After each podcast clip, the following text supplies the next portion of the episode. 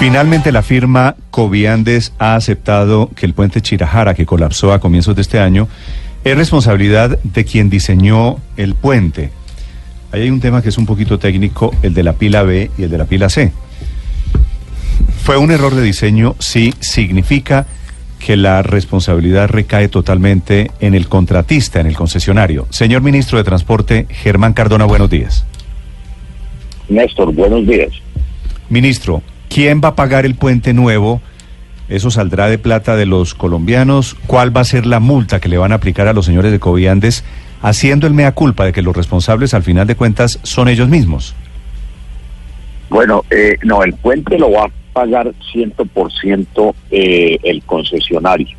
Eso ya lo aceptaron ellos, ya ellos contrataron su firma especializada también para que le diera un concepto el concepto es exactamente igual a lo que inicialmente pensábamos nosotros cuando informamos sobre esta lamentable tragedia hace tres meses y ya con el informe que ellos recibieron de sus expertos se comprometieron a demoler la parte del puente que quedó en pie, a reiniciar las obras utilizando la cimentación existente que afortunadamente no tuvo ninguna eh, situación anómala y de aquí en adelante ellos tienen que hacer ese puente muy rápidamente y lógicamente la Agencia Nacional de Infraestructura va a tener una revisión especial sobre esos nuevos diseños.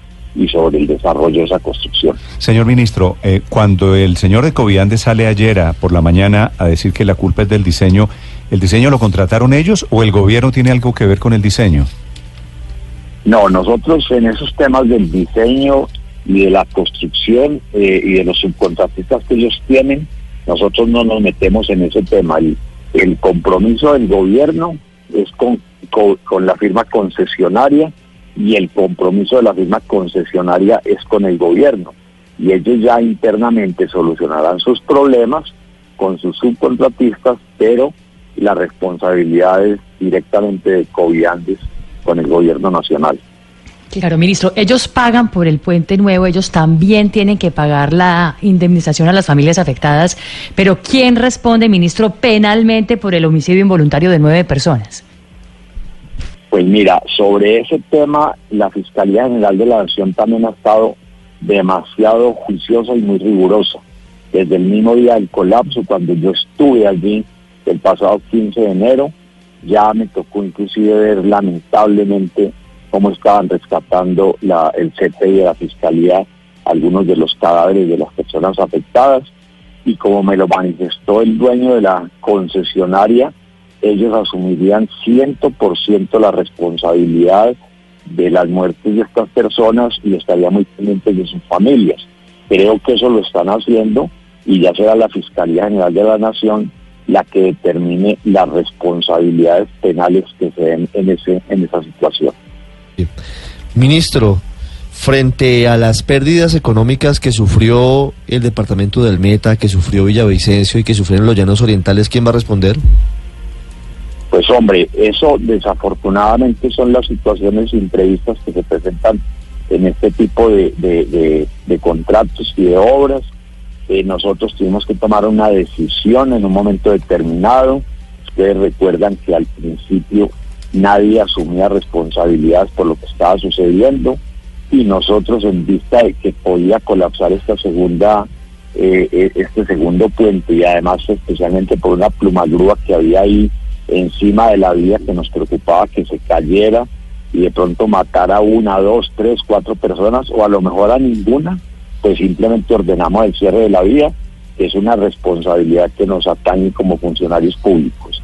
De tal manera que sobre esos temas, pues también si las autoridades del META y demás quieren ejercer alguna acción, pues deberán ejercerla sobre los concesionarios eh, por efectos de esa tragedia que se presentó.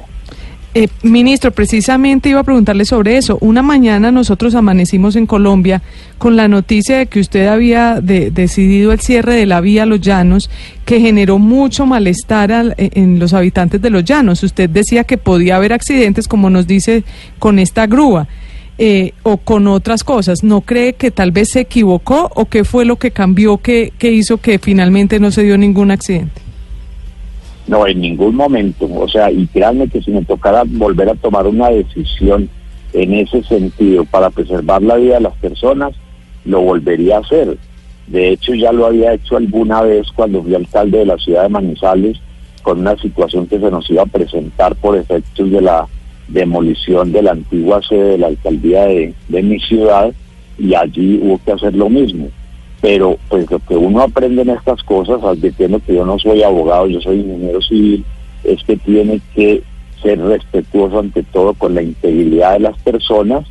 Se hizo lo que se tuvo que hacer, los concesionarios aparecieron inmediatamente, asumieron su responsabilidad, mandaron una carta advirtiendo que ellos se hacían responsables de todo e inmediatamente cuando nos garantizaron que movieron esa pluma y que eh, empezaron a ejercer una serie de actividades para el control de la vía, entonces inmediatamente se volvió a reabrir esa vía que afortunadamente, afortunadamente no se ha generado ninguna otra muerte o otro colapso diferente pero, ministro, pero no se hizo como debió haberse hecho, se lo pregunto porque la gobernadora del departamento del Meta dice que la tomó por sorpresa y que eso fue el causante de las pérdidas materiales, porque mucha gente dejó de viajar a los llanos por el cierre de la vía y por el temor a la posibilidad de que fuera inminente el derrumbe del pedazo del puente que quedó en pie, algo que muy rápidamente reversaron.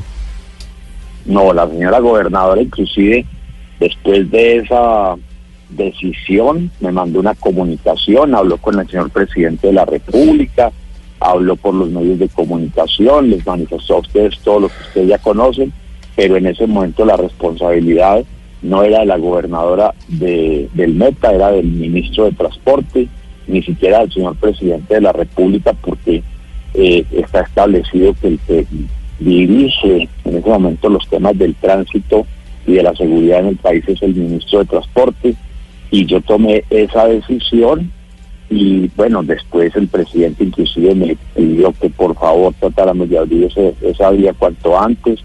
Y ya con la decisión que tomaron los concesionarios, pues lógicamente nosotros también tan pronto recibimos una comunicación oficial por parte de ellos y esa comunicación ya fue avalada por los jurídicos del ministerio y de la ANI que tomaron las decisiones correspondientes. Eh, ministro, eh, según el contrato, Coviandes, ¿cuándo tenía que entregar el puente y ahora con todo este retraso, cuándo se compromete a entregarlo, pues para tener una dimensión del tiempo en que, en que pues tendremos esta importante obra?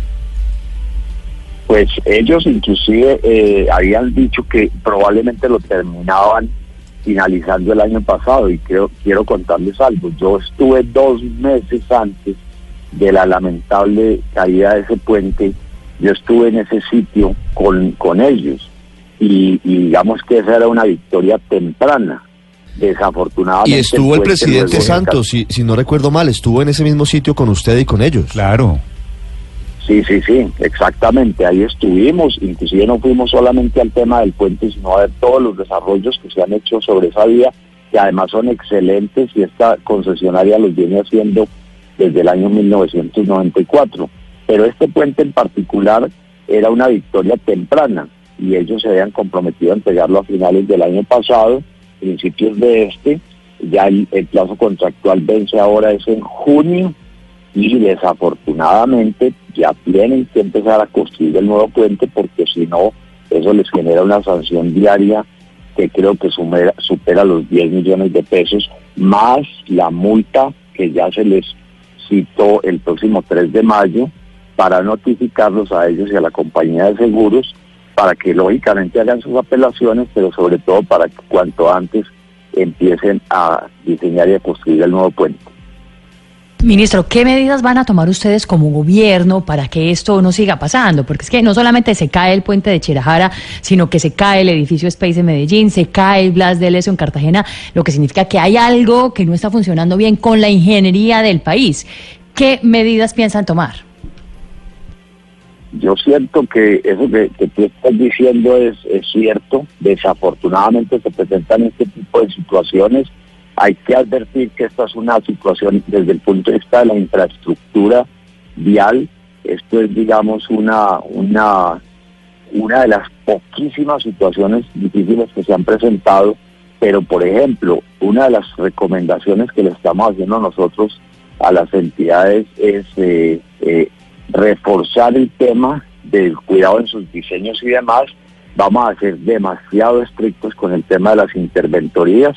De hecho, la interventoría de este proyecto también tendrá que responder por la situación que se ha presentado. Ellos tendrán sus argumentos para rebatirlos, pero eso lo tenemos que mirar muy juiciosamente. Y en el caso específico de este puente, vamos a tener también una eh, empresa ajena al concesionario inclusive y ajena a la misma Agencia Nacional de Infraestructura, pero que le haga una revisión exhaustiva a esos nuevos diseños, como de hecho lo hemos venido haciendo en muchos, muchos, muchísimos otros proyectos en el país. Este es el epílogo del tema Chirajara. Bueno, epílogo no, todavía falta que lo tumben y que lo vuelvan a construir, poquito.